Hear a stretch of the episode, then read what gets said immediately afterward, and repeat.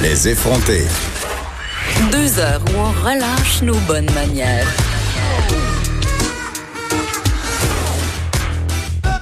Cube Radio. C'est peut-être parce qu'on est vendredi que j'ai profité de la pause pour aller faire un tour sur mon compte Instagram parce que je suis une maniaque de cette plateforme. C'est rendu mon safe space euh, Instagram. Je trouve que les gens sont tellement, tellement, tellement rendus désagréables sur Facebook que je vais souvent me réfugier sur Instagram et je fais des stories un peu humoristiques, je mets des sondages. Puis étrangement, quand je fais des sondages sur Instagram, c'est toujours là qu'il y a des certains de mes followers qui se manifestent parce que là, moi, mon compte a été privé pendant très longtemps et récemment, je l'ai mis public. Et depuis, j'arrête pas de recevoir des demandes d'abonnement de comptes où il y a juste des filles en bikini. Va savoir pourquoi. Euh, c'est pas comme si c'était quelque chose. Je peux pas blâmer l'algorithme. C'est pas comme si je m'amusais à chercher des filles en bikini sur Instagram. Je suis bel et bien hétérosexuelle. Non, non, non. Ce sont des des, des comptes comme ça euh, qui m'arrivent par la bande et qui euh, me demandent de les suivre. Et quand je vais regarder ces profils là oh my God. Je regarde les filles, je regarde ces corps-là parfaits qu'on nous mitraille, qui sont pas dans mon réseau à moi, mais qui sont dans la culture ambiante Instagram. Je dois dire, moi, de mon côté, bon, j'ai quand même une relativement très bonne estime de moi. J'ai pris un peu de poids, j'ai quelques complexes comme tout le monde, mais rien de dramatique. Sauf que, vous le savez, sur Instagram, il y a des tendances, hein, des tendances à la, au culte de la beauté, de la jeunesse, de la minceur. Et ça, dépendamment d'où on est rendu dans la vie, ça peut devenir particulièrement complexant. Et c'est quelque chose, entre autres, qu'on voit là, chez les femmes enceintes qui, euh, elles, sont bombardées de leur côté d'images euh, corporelles irréalistes euh, sur les médias sociaux. Et c'est en fait le sujet, je vous en, pourquoi je vous en parle, c'est parce que c'est le sujet d'un récent mémoire en sexologie qui a été présenté là, à l'Université du Québec à Montréal, donc l'UCAM. c'est un mémoire qui a été écrit là, par, rédigé plutôt par Véronique Bisson, qui est sexologue et formatrice pour tel jeune. Elle est avec nous au bout du fil. Euh, donc, Véronique, bonjour. Bonjour, comment ça va? Ça va très bien, merci vous? Ça va super bien. Tu peux me tutoyer. Hein? Ouais, d'accord. Excellent. Euh, ben écoutez, moi, ben écoute, plutôt, j'ai vu passer là euh, les conclusions de ton mémoire. Je suis un peu curieuse quant à, la démarche. Est-ce que comme toi, comme moi, toi aussi, c'est à force de naviguer sur les réseaux sociaux, sur Instagram tout particulièrement, tu t'es senti interpellée euh, par les images qu'on nous proposait? Qu'est-ce qui a inspiré un mémoire en fait sur sur ce sujet-là? Ben en fait, euh, tu l'as dit, c'est euh, la démarche, elle, elle, découle un petit peu là, de moi moi-même, ce à quoi j'ai pu être exposée là sur les différents médias sociaux, euh, comme comme tu l'as dit, autant sur Instagram, mais sur Facebook aussi. En fait en fait, je voyais beaucoup passer. Là, moi, j'étais euh, finalement l'assistante de recherche sur des projets en lien avec la transition à la parentalité. Donc, ça m'intéressait quand même beaucoup là, euh, toute la période de la grossesse, euh, le, le, premier enfant. Donc, toute toute cette cette période de la vie-là. Euh, puis en fait, je te dirais que euh, c'est à force de voir moi-même des images de corps durant la grossesse euh, qui étaient qui, qui étaient très très idéalisées. donc, tu sais, une faible prise de poids, l'absence d'imperfection, même en fait là, tu sais, il y a, y a, des tendances comme tu l'as si bien dit. puis il y a une tendance aussi qui est par rapport au, à l'entraînement durant la grossesse. Donc en fait, le fait d'avoir même Um, euh, des abdos durant la grossesse. Donc, en fait, moi, à force d'être exposée là, euh, ben, à tout ça, ça m'a, ça m'a, ça l'a déclenché là un intérêt par rapport à ce phénomène-là. Par rapport, au, euh, en fait, j'ai toujours eu un intérêt pour les normes de beauté, les standards de beauté. Euh, puis, euh, je me, en fait, je me suis demandé là, je m'intéressais à finalement l'expérience des femmes par rapport à ça, parce que finalement, un mémoire comme ça, moi, je considère que les femmes, elles sont expertes de leur réalité, donc ça m'intéressait de voir comment les femmes, elles le reçoivent, euh, qu'est-ce qu'elles en pensent, comment elles voient ça, est-ce que ça, quel genre d'influence ça peut avoir sur leur image corporelle durant la grossesse? Mhm. Donc, c'est parti de ça. Mm. Et donc, entre 2017 et 2018, tu as interviewé dans la grande région de Montréal 20 femmes âgées de 27 à 38 ans qui utilisent, euh, qui, utilisent Facebook, qui étaient mères d'un premier bébé. Parle-moi un peu des, des conclusions. Donc, ça, c'est pour la méthodologie. Parle-moi un peu justement de la conclusion de tes recherches. Qu'est-ce que tu as appris euh, à travers ça?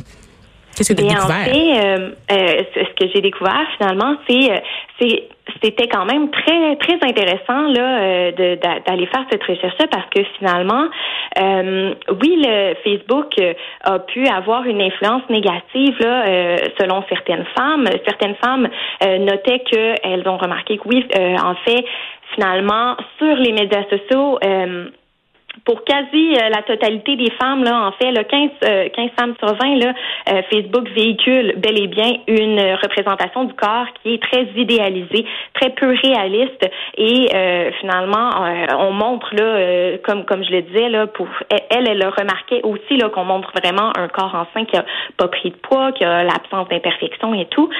donc, en fait, là, pour certaines des femmes rencontrées, effectivement, Facebook avait eu une influence négative. Elles avaient que Facebook avait pu avoir ce genre d'influence-là, euh, en lien avec le fait que justement elles sont exposées à ces normes sociales-là et euh, le fait qu'en fait euh, pour elles-mêmes il y avait un écart. Là. Elles, elles percevaient comme quoi ben elles, elles, avaient pris beaucoup de poids, beaucoup de poids selon elles. Elles en avaient des imperfections. Elles avaient pris du poids ailleurs qu'au niveau du ventre. Et donc d'être exposées à finalement ces normes-là sur Facebook, ça avait, euh, ça, ça, jouait négativement. Là, ça avait une influence négative sur leur perception de leur corps. Hmm. Sauf que pour certaines femmes, en fait, ce qui est vraiment, euh, ce qui est vraiment bien, c'est que Facebook peut aussi avoir une, une, influence positive. Euh, donc, ce, ça fait aussi ressortir que dans le fond, Facebook peut avoir plusieurs types d'influence. En fait, pour les femmes euh, qui percevaient une influence positive, c'est que finalement, elles faisaient partie des groupes de mamans qui étaient très supportants, qui, qui valorisaient beaucoup les changements corporels, qui normalisaient les différences. Donc, en fait, de, de, de, dépendamment du réseau, dépendamment de finalement les gens qui nous entourent sur les médias comme ça, en fait, ça peut avoir même parfois une influence super positive, ce qui, ce qui peut être vraiment bien aussi dans le fond. Ah, c'est super parce que c'est ça. Donc, il faut en prendre et en laisser. Donc, il y a certaines mamans qui arrivent. Puis, c'est drôle parce que j'ai des amis, tu sais, j'ai 30 ans, j'ai des amis là justement là qui sont en train de vivre leur première grossesse. C'est vrai qu'il y a une mm-hmm. belle solidarité aussi dans les réseaux euh, de mamans euh, sur les réseaux ben sociaux. Il n'y a pas juste du négatif. il y a des femmes qui arrivent à partager, euh, parler de leurs problèmes d'une façon dont elles pourraient pas parler avec nécessairement leur mère ou des amis ou leur conjoint, qui se retrouvent plutôt là, avec des contacts là, dans le monde virtuel euh, pour démystifier euh, toute cette étape-là là, qu'est une grossesse. Et moi, ce que je trouvais intéressant... Tu as tellement raison. Ah, merci. Ce que je trouvais intéressant, on est d'accord. Ce que je trouvais intéressant là, dans ton dans ton mémoire, c'est c'est ton échantillon en fait qui était très varié. Donc sur les, les, les femmes sondées dont je vous parlais tout à l'heure, 65% qui ont indiqué à être hétérosexuels, 15% de lesbiennes, 10% de bisexuels, 5% queer, 5% bicurieuses. Donc, malgré un échantillon varié, les expériences de la grossesse sont pas si différentes que ça. Ce qui est formidable aussi. Oui, absolument. Comme tu l'as dit, euh, on se rend compte finalement que, ben, oui, il y a de la diversité au sein de l'échantillon, mais malgré tout, il y a vraiment des, des, des on est capable de, de de faire ressortir des grandes tendances dans les discours là puis dans la, finalement l'influence que Facebook peut avoir sur les sur les femmes absolument. Mm-hmm. Et moi ce que je... en fait vas-y oui. oui, euh, en fait là euh, ce qui est intéressant aussi c'est que finalement euh, tu sais, là, j'ai parlé de l'influence négative, j'ai parlé aussi de l'influence positive, mais il y a beaucoup de femmes qui notaient comme quoi elles, elles percevaient que Facebook avait pas eu d'influence nécessairement sur leur image corporelle.